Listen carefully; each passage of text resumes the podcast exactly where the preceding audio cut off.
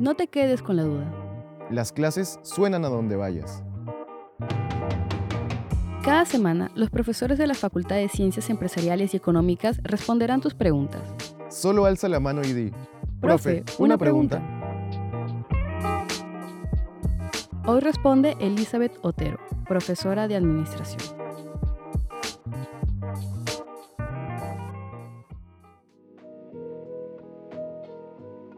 ¿Qué es la felicidad en el trabajo?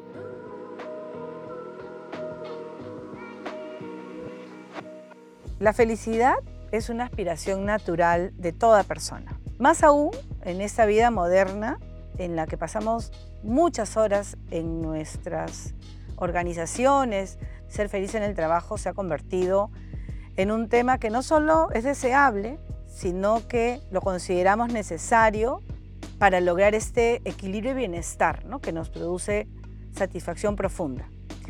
Además, se dice que las personas felices suelen ser mejores manejadoras de conflictos y eso inspira confianza. Desde el punto de vista de la empresa, obviamente, un aspecto que nos preocupa a todos, numerosos estudios que se han venido realizando hasta el momento, en los últimos 20 años, destacan la importancia de cómo la productividad o el resultado económico positivo de la organización no solamente depende de cuánto invierta la empresa en tecnología o en infraestructura, sino que hoy hemos incorporado una variable intangible a esta ecuación, eh, difícil de medir, que es la productividad a través de la felicidad en el trabajo. Cuanto más alto sea el nivel de felicidad y cuanto más intensas sean las emociones positivas que tengan, que desarrollen los trabajadores para con las organizaciones, más sólido es el vínculo que los colaboradores logran con las organizaciones. Y esto tiene un impacto directo tanto en el desempeño de ellos como en los resultados. Mejoras en un 25% el desempeño de los colaboradores que logran este estado que va más allá de la satisfacción.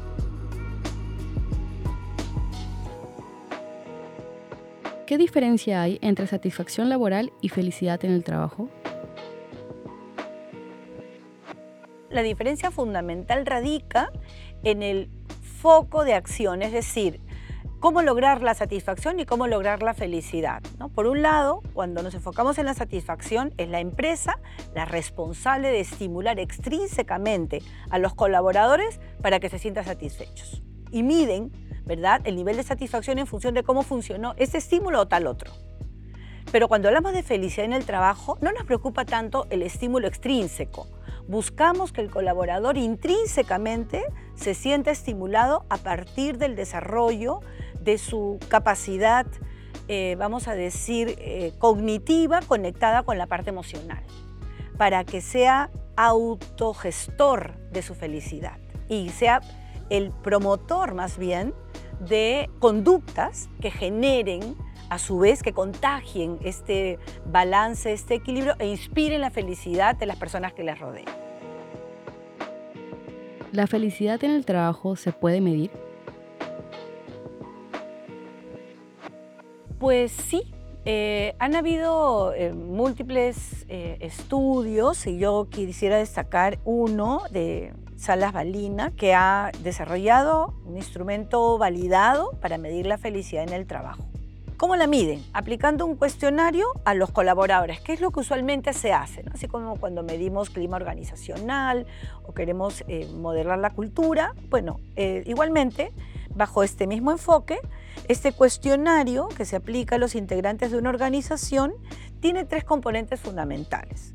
El primer componente es el compromiso individual. ¿no? Lo mide a partir de la percepción de cómo el colaborador se siente con su trabajo, si se siente fuerte, vigoroso. Le pregunta al trabajador sobre su nivel de entusiasmo, el nivel de entusiasmo que le genera el trabajo y cómo se siente eh, durante el tiempo que no pasa en el trabajo. El segundo componente, que es un componente conocido que lo acabamos de mencionar, es el de satisfacción laboral.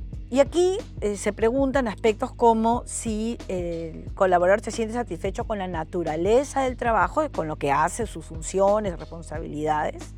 También con eh, cómo se siente respecto de las oportunidades de promoción, un poco la parte de proyección dentro de la organización y cómo se siente el colaborador en la organización respecto de la labor que desarrolla, como una valoración general. Y el tercer componente, que es sumamente importante en esta medición, es el compromiso organizativo afectivo. Se aborda si el colaborador se sentiría feliz si pasara el resto de su vida profesional en la organización. Eh, muy profunda la pregunta, de repente para muchos puede significar eh, un eh, cuestionamiento personal, pero permite medir hasta qué punto una persona se ve dentro de la organización en su vida futura. También se abordan aspectos de la percepción de las emociones que nos despierta la organización. Y finalmente, el sentimiento de pertenencia con la empresa. Y esos aspectos, en su conjunto, evidencian el compromiso organizativo afectivo. ¿Cómo puedo lograr ser feliz en el trabajo? Precisamente Seligman ha creado un modelo, el modelo PERMA, son las primeras letras de las palabras en inglés, de eh, los siguientes elementos. Primero, la P viene por las emociones positivas. Consiste básicamente en que la persona busque aumentar la cantidad de emociones positivas que eh, experimenten eh, en su vida.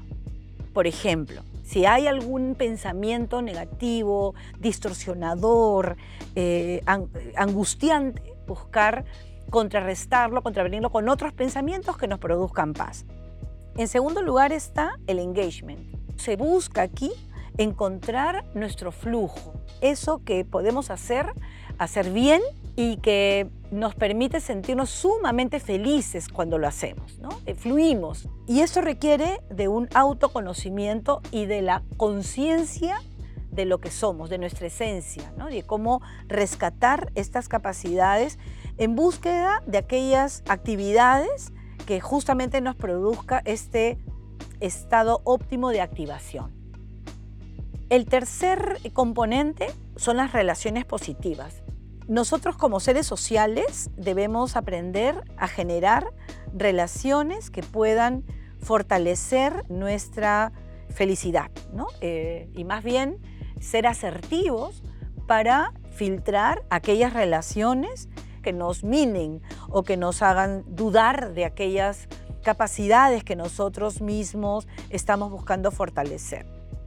El cuarto elemento es el meaning, el propósito. Está enfocado en la búsqueda de la pertenencia a algo más grande que uno mismo, a la trascendencia, conectar lo que hacemos, nuestra rutina o, de repente no solamente lo que nos gusta hacer, sino lo que tenemos que hacer, conectarlo con una mirada de largo plazo, con un propósito subliminal que finalmente debe ser subyacente a todo aquello que nosotros realizamos, a lo cotidiano.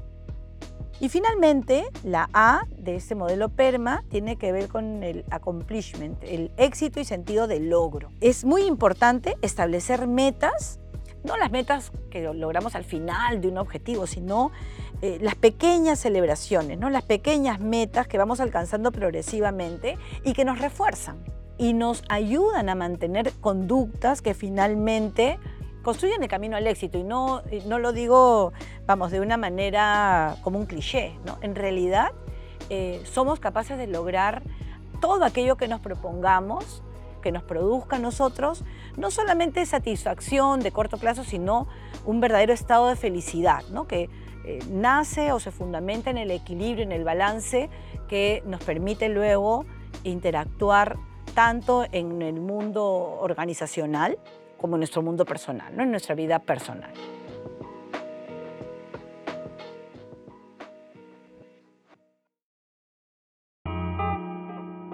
Escribe tus comentarios al correo eventosfacultadcee.ulima.edu.p. Para escuchar más respuestas a tus preguntas, suscríbete al programa en Spotify, Apple Podcast o la plataforma de podcast que prefieras.